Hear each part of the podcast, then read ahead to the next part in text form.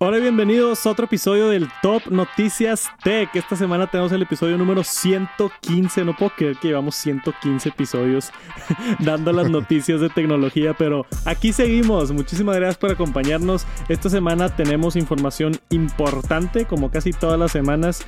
Eh, cosas nuevas de Microsoft, de Meta, de Apple, unas filtraciones, unas funciones nuevas de WhatsApp también para actualizarnos y estar informados en este mundo que tanto nos gusta. Gracias por acompañarnos y arrancamos con el Top Noticias Tech.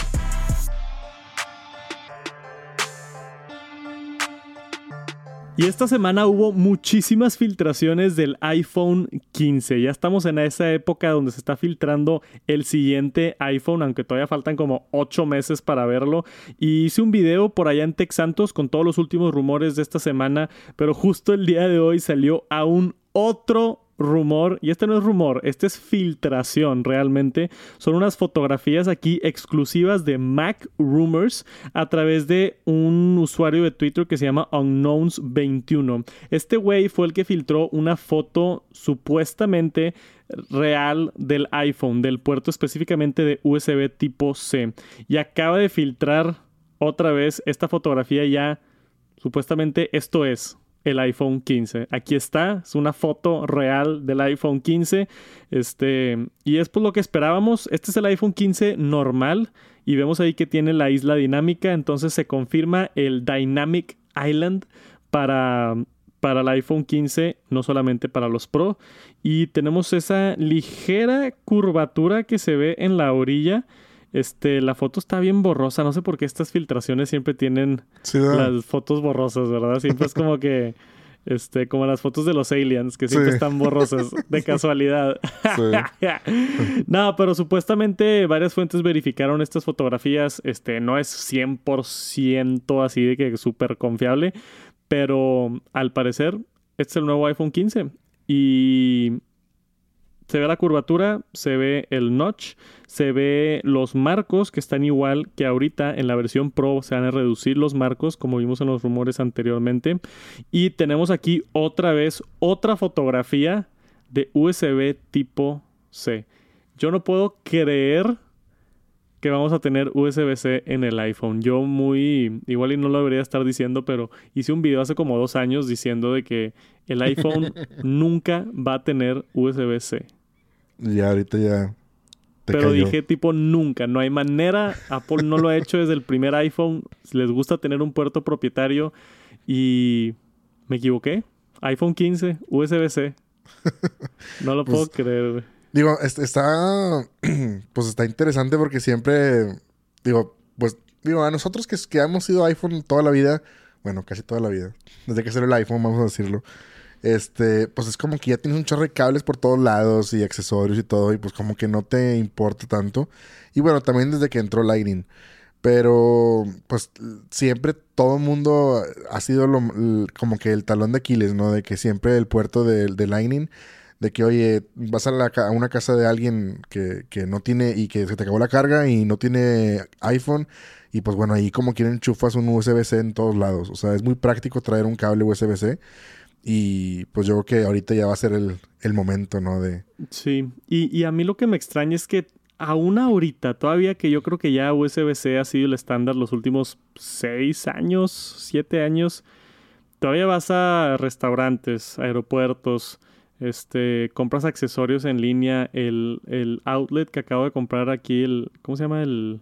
Multicontacto. Multicontactos, este, tiene USB-A, todo tiene USB-A todavía no hay tanto USB-C, este, por más de que me guste, más que nada en establecimientos así y accesorios grandotes. Pero Androids, las mismas MacBook Pros se cargan con, o se pueden cargar con USB-C. Entonces, yo nada más estoy feliz que ahora cuando viaje, voy a tener que llevar un cable menos. Sí. O sea, me llevo el adaptador de USB-C de la MacBook Air que tiene dos puertos me llevo un cable de USB-C y ya. Cargo mi laptop, cargo mi iPhone, cargo mi iPad. Lo único que me tendría que llevar también sería el del Apple Watch, que sí, estaría todavía este, limitado. Pero no puedo creer que está pasando esto. Más que nada, y, esa es la otra parte interesante. no sé cómo Apple lo va a marketear, que eso se me hace bien interesante. Sí. Porque no, no es como que van a salir a decir de que, hey, este, este es un mejor puerto por esto, esto, esto, después de tantos años de negarlo. Sí. Entonces va a estar interesante por el lado de PR, por el lado de marketing, cómo Apple lo va a publicar, ¿no? Porque pues todos sabemos que están haciendo esto por cambios de leyes y regulaciones y básicamente Apple ya no tenía opción más que cambiarlo, ¿no? Eh, pero no sé, o sea, es curioso ver, no sé si en la presentación del iPhone va a ser así como que, ay, ahora tiene USB-C y ya. o si le van a hacer mucho pedo de, de Sí. este puerto es más rápido y lo que tú quieras, ¿no? Igual y usan Thunderbolt como excusa. Yo Sí. tengo esa teoría, que van a decir de que ahora en vez de Lightning es Thunderbolt, que hasta suena igual, ¿no? Del mismo tema de que Lightning de rayos y Thunderbolt. Ahora es Thunderbolt y está mucho mejor y bla, bla, bla y bla, bla, bla, pero en realidad es USB-C. Sí, a lo mejor también no le van a llamar USB-C. O sea, en ningún lado. Va a Sí. ser Thunderbolt. Yo Siempre. también creo que no le van a llamar USB-C en ningún lado. Por orgullosos. Va a Sí, ser sí. tipo. Es Thunderbolt, no es USB-C. Pero a ver qué sucede, porque supuestamente los rumores decían que el iPhone 15 Pro iba a tener Thunderbolt y el normal iba a tener USB-C. Entonces, vamos a ver cómo lo marketean. Eso va a estar interesante. Pero ya tenemos una muy buena idea de lo que va a ser el iPhone 15. Esta semana también salieron otros rumores. Si no han visto mi video por ahí en Tech Santos, vayan a verlo. Pero yo estoy traumado que ya tenemos aquí fotos reales, filtraciones del iPhone 15. Y esta semana tuvimos una noticia importante en el mundo de videojuegos. No sé si se acuerdan, hace un par de meses hablamos de Microsoft comprando Activision Blizzard, que es una de las empresas más grandes desarrolladoras de videojuegos, que incluye cosas como World of Warcraft y Call of Duty y algunos de los juegos más populares del mundo.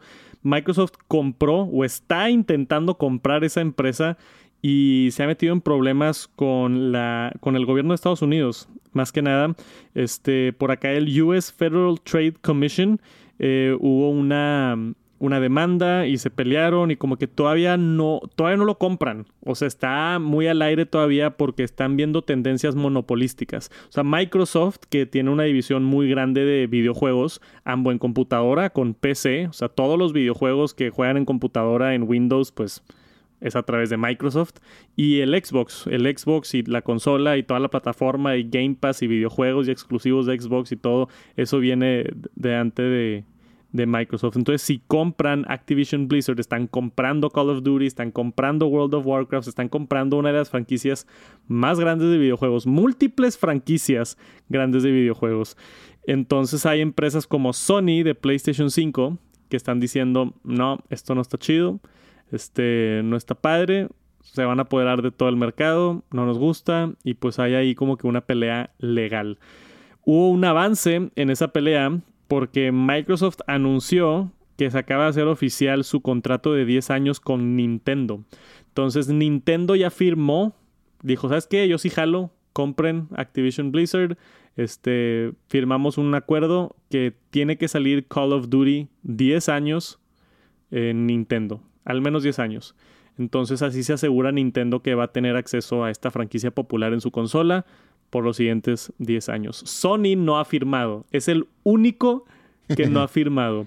Firmaron también otras empresas como Nvidia y este Steam de la computadora. No me acuerdo qué otras estaba leyendo por ahí, pero muchísimas empresas, todas las empresas de videojuegos ya dijeron de que sí, está bien. Y Sony está terco que no. eh, ¿Tienes alguna opinión? Oye, digo, a lo mejor no tiene nada que ver con la compra, pero ¿qué va a hacer Call of Duty Nintendo, güey? Se va a quemar el Nintendo. O sea, digo, Pues- van, van a tener que hacer una versión super light de Call of Duty, o sea, de Warzone. Me imagino que va más por Warzone que...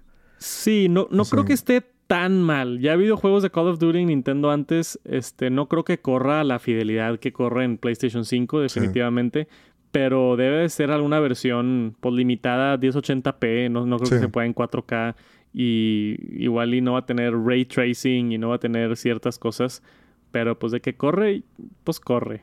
Sí, de hecho, pues también va, a salir para, para iOS, Warzone. ah, eso no vi. Sí. Digo, eso no está aquí en la nota, yo ya lo había visto. Ya. Pero sale ahí cuando te metes a la- al iPhone, te vas a juegos y sale ahí como novedad de que, como que resérvalo, digamos. Ok, qué interesante. Sí. Y esto para mí tiene varias implicaciones. Uno, Microsoft está, haciendo todo lo posible para que sí suceda la compra. Entonces están firmando estos acuerdos y están hablando con otras empresas de videojuegos de que mira, tranqui, yo lo compro, no hay bronca, este, firmamos un contrato de 10 años y todos estamos felices y ta, ta, ta, ta, ta. Pero mi pregunta es, pues, ¿qué pasa después de 10 años? Sí. O sea, igual y Microsoft convence a todos ahorita de que sí, y luego en 10 años dice, oye, ¿sabes qué? Call of Duty eh, ya no va a estar en PlayStation, ya no va a estar en Nintendo, va a ser exclusivo de Xbox. O va a ser exclusivo de PC. Y ¿sabes qué? World of Warcraft, que también es un juego súper popular y toda esa franquicia con StarCraft y Hearthstone y todo Activision Blizzard es enorme. O sea, son videojuegos este, demasiado populares que puede eventualmente Microsoft decir, ¿sabes qué? Son míos. Entonces, ¿se acabó? Pues digo, la ventaja ahí es que también como que empuja un poquito a las demás empresas a que saquen sus juegos. O sea, porque oye, volvemos a lo mismo. Ahorita yo que, tengo el, Xbox y tengo el Play, juego más el Xbox por los juegos de Xbox que el Play. ¿Sí? Entonces, sí. ¿Tipo qué juegos? O sea, bueno, juego Call of Duty, juego uno que se llama... Bueno, será porque los tengo en el pase también. Ah, ya. Pero juego de que Far Cry y así varios que tengo. Ya, tienes el Xbox Game Pass. Ajá, tengo el Game Pass. Entonces, digo, esas... Pues digo, digamos que, pues obviamente en los dos, en los dos está, porque esos juegos están en los dos lados. También tengo el de uno de, Star Wars, pero pues la ventaja del Game Pass que te lo da gratis, pues sí tiene ventaja sobre eso. Entonces ahí también aparte de que tenga el juego o de que tenga Activision, pues aparte es que los mete en el Game Pass desde el día uno. O sea, por ejemplo, creo que va a salir un nuevo de Minecraft, Legends o Minecraft, no sé qué, y va a salir en el día uno en, game, en Xbox y en PlayStation seguramente va a costar. Entonces también eso, aparte de que, de que sea exclusivo o no el juego, es que en Xbox va a salir gratis. Entonces, esa es la gran ventaja. gratis, ¿verdad? O sea, estás pagando la suscripción. Sí, sí. Pero sí, o sea, sale un juego nuevo y no tienes que pagar nada adicional. Exacto. entras directamente a jugar. Yo creo que eso es lo que mucha gente le gusta a Xbox por eso, más que nada es el Game Pass y cómo, cómo se desarrolla ahí dentro, ¿no? Entonces ahora imagínate que, que están comprando Activision, tener Call of Duty ahí directamente en el Game Pass. Entonces ahora no solamente Game Pass y todos los juegos nuevos, sino Warzone exclusivamente en el Xbox Game Pass. Eso puede llevar a que mucha gente no compre un PlayStation en la siguiente generación y sí compre un Xbox. O sea, puede ser una movida muy grande para ellos. Yo creo que por eso Sony no quiere. O sea, Sony está negado, demandadas y tratando de hacer todo lo posible para que no suceda la compra. Es la compra más grande que ha, existido en la vida de videojuegos y creo que de tecnología también. 64 mil millones de dólares. 68 mil millones de dólares. Pues sí, es la más grande, porque creo que Twitter fue cuarenta y tantos, ¿no? Twitter fue 44 mil millones. Que salieron de la bolsa del Dr. Elon. Sí. Y ahora 68 mil millones de dólares. Sí. A mí me sigue impresionando que, que Facebook compró Instagram por uno. Sí. Un mil millón. O sea. Sí. Y Google compró YouTube por cuatro, cuatro mil millones en su momento en el 2006, que era una locura. En ese entonces era cuatro mil millones de dólares. Imposible que una página web de videos cueste tanto, ¿no? Sí. Y ahorita hacen mucho más lana que eso al mes, yo creo. este, entonces se ve ridículo, 68 mil millones de dólares por una empresa que hace videojuegos, pero las franquicias valen mucho. El branding vale mucho. Ser dueño de Call of Duty es ser dueño de una de las franquicias más grandes de videojuegos los últimos años y seguramente va a seguir siendo popular en 10 años. Si es que si es que la juegan bien. Porque luego también de repente salen varios Call of Duty donde todos están enojados y qué es este juego y tal, tal, Pero bueno. Nos encantaría saber sus opiniones. ¿Qué opinan de esto? ¿Quieren que Xbox acabe la compra de Activision Blizzard o no? Déjenos abajo un comentario. Y siguiendo en los pasos de Elon Musk y Twitter, Meta anunció esta semana, no sé si lo vieron, su programa de verificación para Facebook e Instagram. Entonces, todos se burlaban de Twitter hace un par de meses cuando anunciaron su verificación que iba a costar 8 dólares y Mark Zuckerberg se copió la tarea y dijo, ¿sabes qué? Pues yo también. ¿Y sabes qué? Voy a cobrar 12 dólares, no 8. Porque, ¿por qué? No sé, nada más porque, porque quiere mi compa Mark. Quiere hacer más dinero después de gastarte, gastarse como 100 mil millones de dólares en el MetaQuest, que no les ha ido muy bien. Eh, 12 bucks a month to be verified on Facebook. Está pasando algo bien interesante en la industria de redes sociales. Esto es algo que ya damos por hecho y de la nada las empresas pueden cambiar las reglas del juego de un día para el otro. Entonces, ah, ¿sabes qué? Ahora, pues, esto que la gente valora mucho, que es un par de píxeles que te da estatus y te da, este, te da, no sé, te da poder. Literalmente tener una palomita azul te da como que poder social, te da moneda social para poder negociar y hacer otras cosas. Ahora lo puedes comprar, 12 dólares al mes. Eh, no sé qué opino de esto. No sé si me gusta. No, no, no sé si me gusta que todas las empresas estén empezando a hacer esto. Porque no vas a poder distinguir los que realmente están verificados y los que no. Está bien complicado. Y Twitter ha tenido mucho problema últimamente con esto. Y Facebook e Instagram se van a meter en el mismo problema. Sí, de hecho, o sea, de hecho, debió haber esperado a Mark a que viera cómo funcionaba con Twitter para hacerlo él.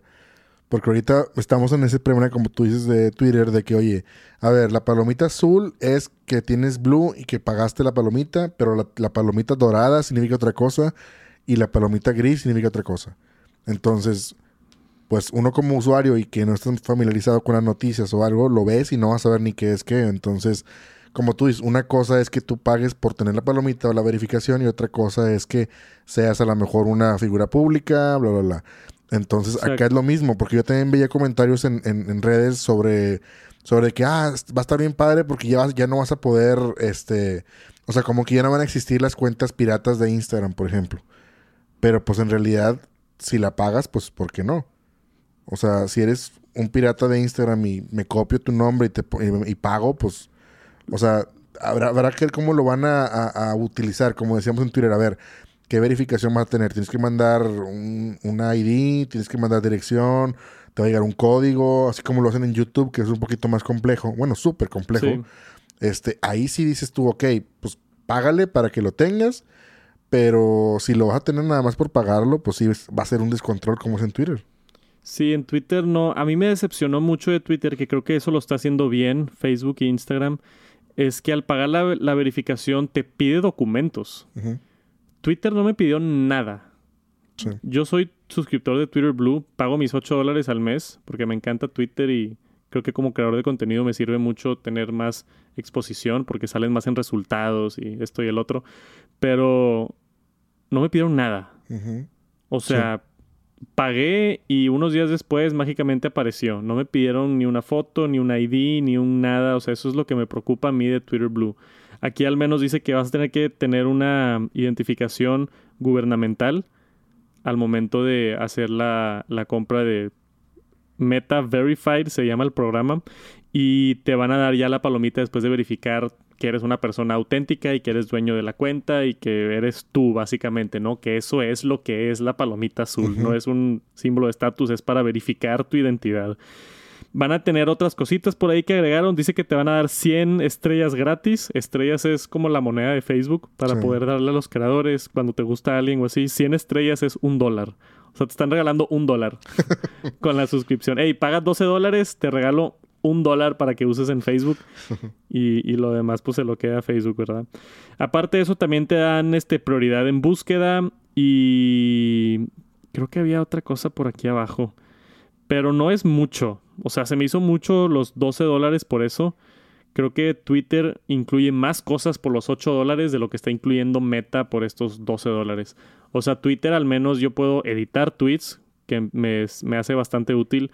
Puedo subir videos más largos, que también está chido si es que te dedicas a subir cosas al internet.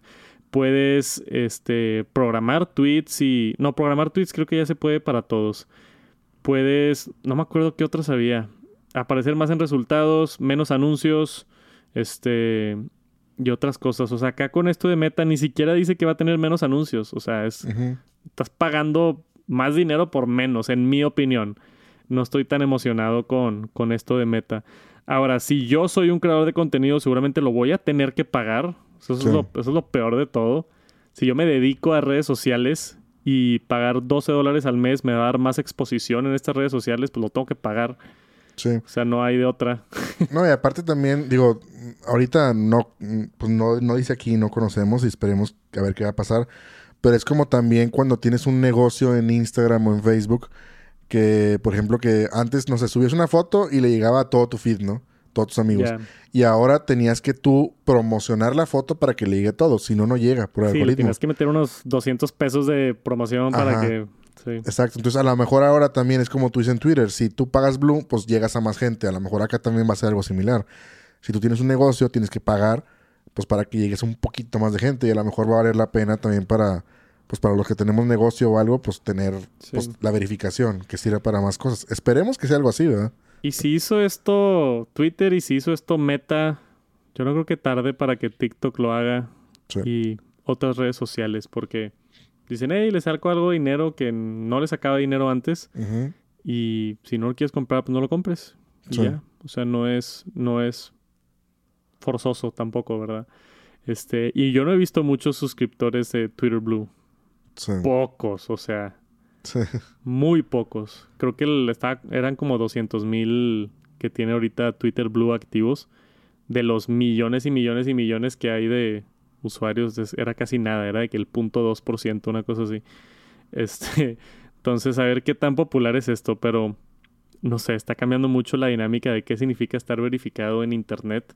Y ahora que está democratizado y pagado, por el lado de, de eso, yo sé de primera mano, porque yo he preguntado y yo he hablado con gente que se dedica a esto, de verificar a gente en Instagram. Es una mafia. Sí. Es una mafia. O sea, yo hablé con un güey que yo me quería verificar en Instagram y me contactaron con una persona que conocía a alguien que trabajaba en Meta y que esa persona podía decirle que me ponga no sé qué. Llegó y me dijo, oye, son dos mil dólares. De que te puedo verificar, nada más eh, me tienes que pagar dos mil dólares. Y yo, madre, güey, son 40 mil pesos Sí. por la verificación. O sea, la quiero, pero es más que no vale tanto. Prefiero pagar 8 dólares al Sí. mes. De por vida. Sí. Este, era un, si- e- es, no era, es un sistema bien corrupto. Yo conozco Sí. gente que ha pagado por la verificación y ha hecho todo tipo de tranzas y cosas por ese lado, pues creo que está bien, pero está muy raro. Si tienen opiniones al respecto, me encantaría leerlas. Déjenlas por aquí abajo. Y vamos a regresar con Apple, porque esta semana, justamente el día que estamos grabando esto, Mark Gurman de Bloomberg sacó un reporte extenso. Y siempre que Mark abre su boca, acá los fanboys nos emocionamos, ¿verdad, Jera? Porque este güey le atina a todo lo que hace. ¿eh? Es raro que saque reportes, pero cuando sí, le atina. Y acaba de avisar, bien, bien interesante esto. Apple está trabajando dos cosas aquí. Primero que nada, menciona que Apple tiene un equipo que llaman Moon, Moonshot, o qué decía por aquí abajo. Básicamente que trabajan en proyectos a largo plazo que no saben si van a funcionar o no. Entonces, Apple tiene una división de, de gente donde les dice, oye, ¿sabes qué? Vamos a trabajar en hacer hologramas. Aquí está todo este dinero. Hagan hologramas. Si lo solucionan, me avisan. Y si no, no hay pedo. O sea, Sí. así literalmente. Eso es lo que es un, un, un programa así como de investigación y de desarrollo. Y que una de esas cosas era diseñar que el Apple Watch pueda leerte la glucosa. Que es un rumor que hemos visto anteriormente, pero que nadie se lo creía hasta después de que tuvimos todo este reporte, ¿no? Porque hasta ahorita la manera de medir glucosa necesita picarte la piel. Sea, necesita entrar y tener tantita de tu sangre o DNA o no sé exactamente cómo funciona. Perdón si hay algún doctor escuchando, pero a lo que yo tengo entendido necesita...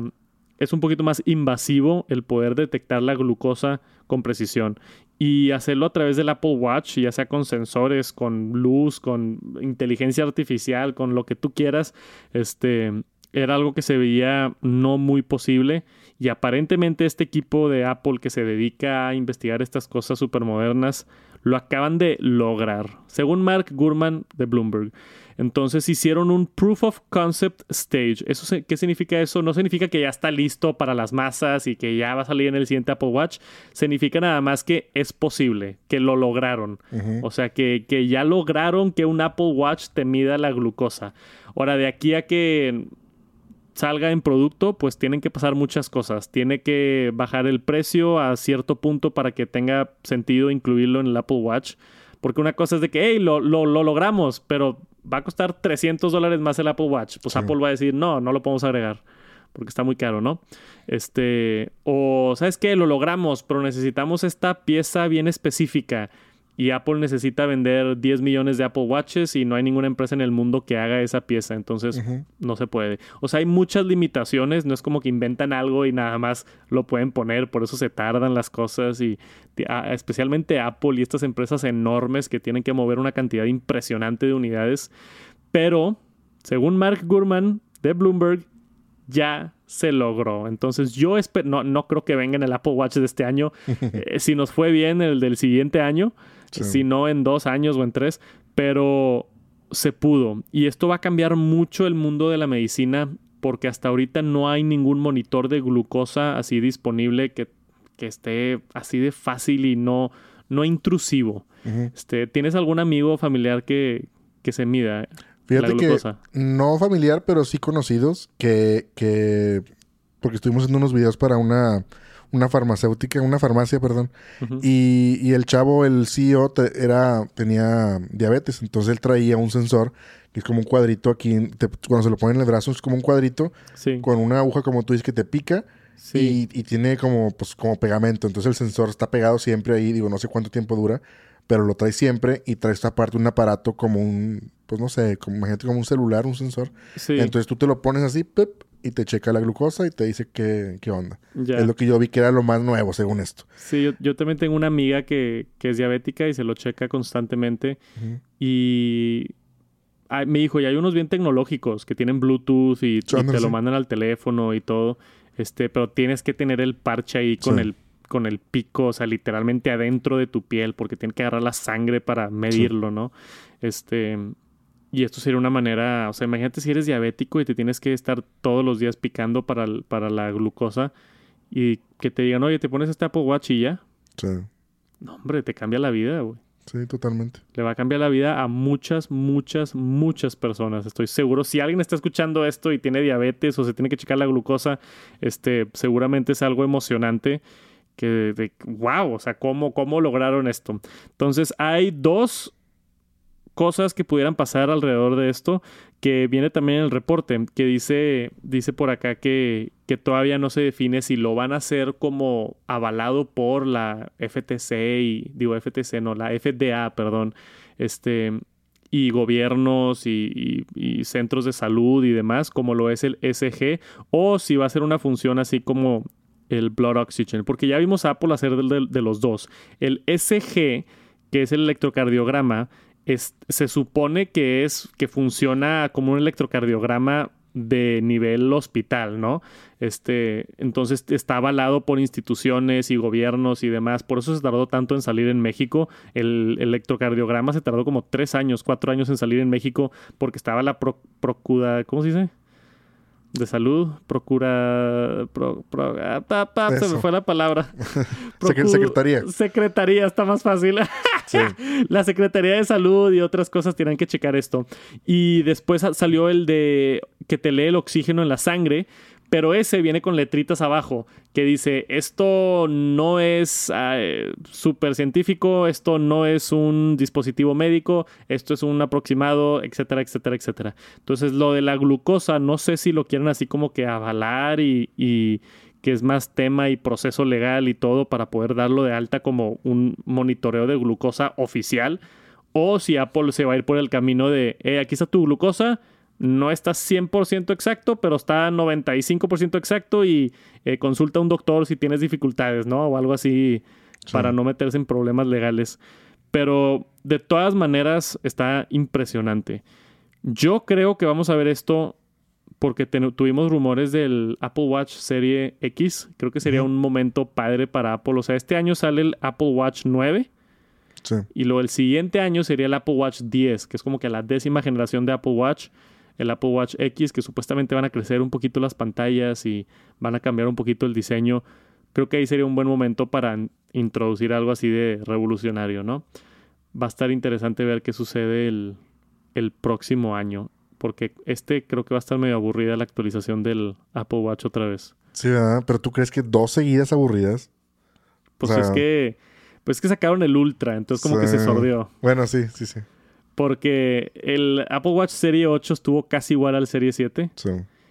Pero salió, salió el Ultra, entonces eso mantuvo a gente como que hypeada y emocionada y así.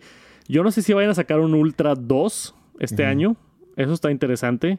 O si se va a quedar el Ultra que está ahorita. Em, y el Apple Watch Serie 9 no hay nada de rumores y casi cuando no hay rumores es porque no hay nada nuevo. Nos puede sorprender Apple, pero no creo, o sea, ya no hay también es entre más chiquito el dispositivo es más difícil, o sea, ¿qué le agregas al Apple Watch? Sí. Le puedes poner la mejor batería, hacerlo un poquito más flaquito, pero no, no hay nada así muy esto que te mida la glucosa para diabéticos, pues es la salvación, pero funciones así fuertes y grandotas no creo que hay muchas ya para el Apple Watch pero lo va a ver en algún futuro porque ya se hizo este, ya se, se probó este concepto de poder medir tu glucosa directamente de un Apple Watch. Esperemos verlo el siguiente año, si no en dos. Y saqué un video por allá en Tech Santos hablando de iOS 16.4, el beta, que tiene muchas cosas interesantes, pero quería tocar un tema importante aquí en el TNT, y eso es por primera vez el soporte de recibir notificaciones directamente en tu iPhone a través de una página web. Se actualizó el WebKit. El WebKit es básicamente lo que utilizan desarrolladores para hacer su página web compatible con iPhone y ahora les dieron la habilidad de poder mandar notificaciones. Obviamente tienes que acceder y darle permiso a la página web y lo que tú quieras, pero esto es algo, algo importante que creo que es, que es importante que la gente sepa, ¿no? Porque ahora ponle tú si, como ahorita que estamos en Mac Rumors, Mac Rumors te va a decir, oye, ¿quieres notificaciones? No es una aplicación. No está en tu teléfono. Es una, es una página web que existe en el internet y que te pueda mandar una notificación. Se me hace bien impresionante. De, hey, tenemos un nuevo artículo en Forbes.com. O tenemos algo nuevo en Mac Rumors. O tenemos algo nuevo en lo que quieras. O, o ven a checar este, esto, ya sabes. O tenemos una oferta en esto. Este... Pues digo, es como, es como en la Mac que puedes tú permitir notificaciones a Safari de la Mac. Ya. Y te llegan acá del lado derecho, te llegan ahí cuando quieres tú. Pero acá en el iPhone va a estar interesante, como tú dices, porque pues es en el iPhone y es una notificación que es más, pues un poquito más intrusiva, ¿no? Porque la estás viendo más.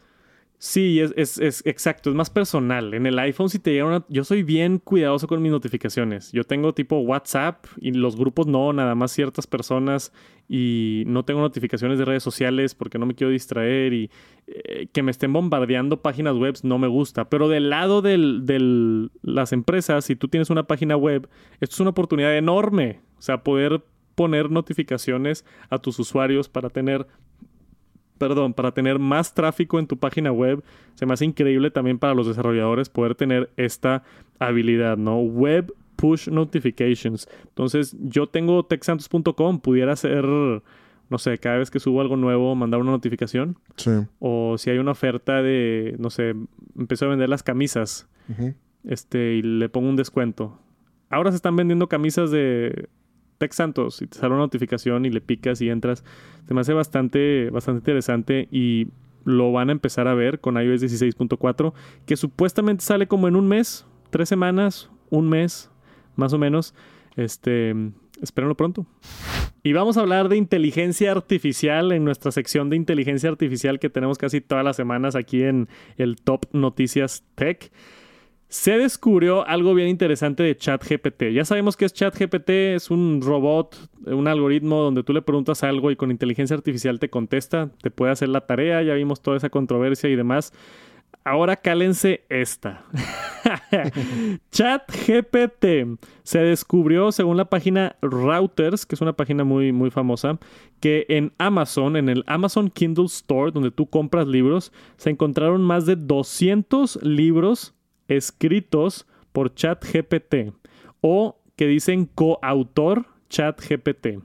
Esto es personas que ya utilizaron la, el chat o el chatbot para ayudar o completamente crear un libro y lo están vendiendo ahorita en Amazon y le están sacando lana a esos libros. Qué locura. Qué locura. Ya sucedió. O sea, esto, esto se viene rápido, ¿no? Gedala? O Sí. sea, algo nuevo pasa y la raza piensa que se va a tardar unos dos, tres años. La raza ya lo está aprovechando. Ya vas tarde si quieres usted Sí. usar inteligencia artificial. O sea, y hay un güey que sacó cinco libros en Amazon de ChatGPT y ya hizo una lana impresionante. Es impresionante lo rápido que se mueve esto y cómo se adoptan tecnologías nuevas. Eso es lo que más me trauma a mí. Y eso que yo soy yo soy tech santos, hablo de tecnología todos los días, veo noticias de tecnología todos los días, me, me gustan estos temas, estoy en Twitter viendo todo lo nuevo, me meto a todas las páginas, leo todas las noticias, estoy muy bien informado en el mundo de tecnología y aún a mí me sorprende esto. Imagínate a alguien, alguien no techie, a un muggle, sí, a un, a un tech muggle. ¿Cómo le, ¿Cómo le llamamos a las personas que no son Híjole, tech? no sé. Está Bueno. interesante ese Tech Mogul, pero... Voy a inventar una palabra. Ese es mi propósito. Voy a, así como Muggle, voy a intentar pre- un, pregúntale a ChatGPT. el, el sangre sucia. Sangre sucia. no, eso suena medio mal. Sí, sí, Le voy a preguntar a ChatGPT sí. cómo se le dice a las personas que no, que no tienen un interés tecnológico. este, pero hay un artículo aquí, se los dejamos por aquí abajo, impresionante que habla de todos los libros que se están vendiendo y de cómo están utilizando esta herramienta para crear o para ayudar en la creación. Entonces, vamos a decir que yo empiezo a escribir, no sé, un, un libro de ciencia ficción y había una vez un astronauta volando en el espacio, ta, ta, ta, le das un poquito de información y le dices a ChatGPT, oye, acaba este capítulo sí. y ya. O te atoras, llegas a la mitad del libro y no sabes qué escribir, no sabes para dónde ir y le dices a ChatGPT, oye, dame eh, cinco conflictos para mi personaje principal. Sí. Ah, me gustó este y te empiezas a ir por ese camino. O sea, es una herramienta que creo que ayuda y que sirve en ciertas instancias. No sé si estoy de acuerdo con la gente que nada más hace, oye, escríbeme una historia y lo publican y lo venden. Sí. Es un área súper gris moralmente que todavía no se ha definido muy bien, pero está bien, bien, bien interesante. Les vuelvo a decir, ya me dijeron, si es que escuchan el TNT, ya me escucharon. Si no han probado ChatGPT, métanse a openai.com, es gratis y nada más véanlo. Nada más pónganle algo por curiosidad para que aprendan un poquito de esto. Es un tema bien interesante. ¿Tú ya entraste a ChatGPT o te voy a regañar, Ger? Pues una vez entré por curiosidad, pero no me clavé tanto. O sea, leve. Es que la interfaz se ve muy simple. Sí, sí. Se ve como si estás en Sí, un o sea, Messenger. de Sí, que- o sea, juegas poquito, pero no, no ocupas tener una, ¿cómo se dice? Una misión, ¿no? De que déjame buscar esto. Yo lo he utilizado mucho para títulos de videos de Tech Santos. Mucho. O sea, cuando no sé un título, le digo a ChatGPT, oye, estoy haciendo un video de tips de iPhone, dame Sí. 10 títulos llamativos. Y de repente me arroja uno que es de que, wow, no lo había pensado así. Y a veces lo modifico un poquito y le agrego palabras de diferentes resultados y cosas para crear un título y, y me ha ayudado bastante con eso. No le he encontrado otro uso todavía, pero estoy seguro que para el caso que sea, que en, en tu trabajo o en lo que sea, le pudieras encontrar algún uso a ChatGPT. Vayan a checarlo. Esta es la última advertencia que les voy a dar antes de que nos dominen los robots. y esta semana una actualización importantísima de WhatsApp para iPhone. O puede que no tanto, dependiendo de qué tanto utilicen esta función, pero yo me emociono porque yo sí lo uso bastante. Videollamadas dentro de WhatsApp. Lo he estado empezando a usar mucho. A comparación de FaceTime, ahora siento que se me hace más fácil cuando estoy hablando con alguien por WhatsApp. Hey, enséñamelo. Y rápido una videollamada así, uno a uno. Y ahora ya se puede hacerlo en Picture in Picture. Entonces te puedes salir de WhatsApp, ir a hacer otra cosa, checar las notas, checar el internet o meterte a Twitter si te estás aburriendo Sí. y seguir con la videollamada, que se me hace algo muy, muy cool. O sea, ya tiene más integración nativa con, con iOS. Le están echando ganas al desarrollo de la aplicación de WhatsApp. Y esto para mí es una actualización que nos señala un poquito hacia dónde va WhatsApp en el futuro.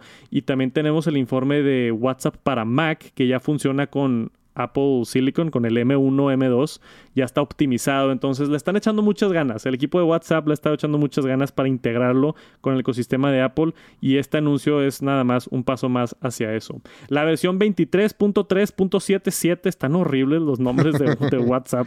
Este, ya está disponible. Si no la han descargado, la pueden actualizar en su App Store del iPhone y ya te da el soporte para tener Picture in Picture dentro de WhatsApp. También tiene la habilidad de agregar captions cuando estás mandando documentos. Eh, y en las descripciones de grupos ahora te deja poner más texto y también te deja personalizar mm, aún más tus avatars y utilizarlos como calcomanías. Un par de otras este, cosas de seguridad y demás que está un poquito más aburrido. Pero lo importante es eso, en las videollamadas con Picture in Picture. ¿Tú crees que uses esta función? Pues como tú dices, siempre es de que, oye, te marca alguien, pero andas buscando no sé, un número de teléfono o algo. Entonces es práctico, como tú dices, salirte de la aplicación y ponerte a ver otra cosa. Ahora también ya la quiero ver cuando salga para la aplicación de Mac. O sea, que pueda hacer lo mismo en la Mac. Digo, también va a estar padre. En, el beta de Mac que yo estuve probando, hice un video por allá en Tech Santos de WhatsApp para computadora.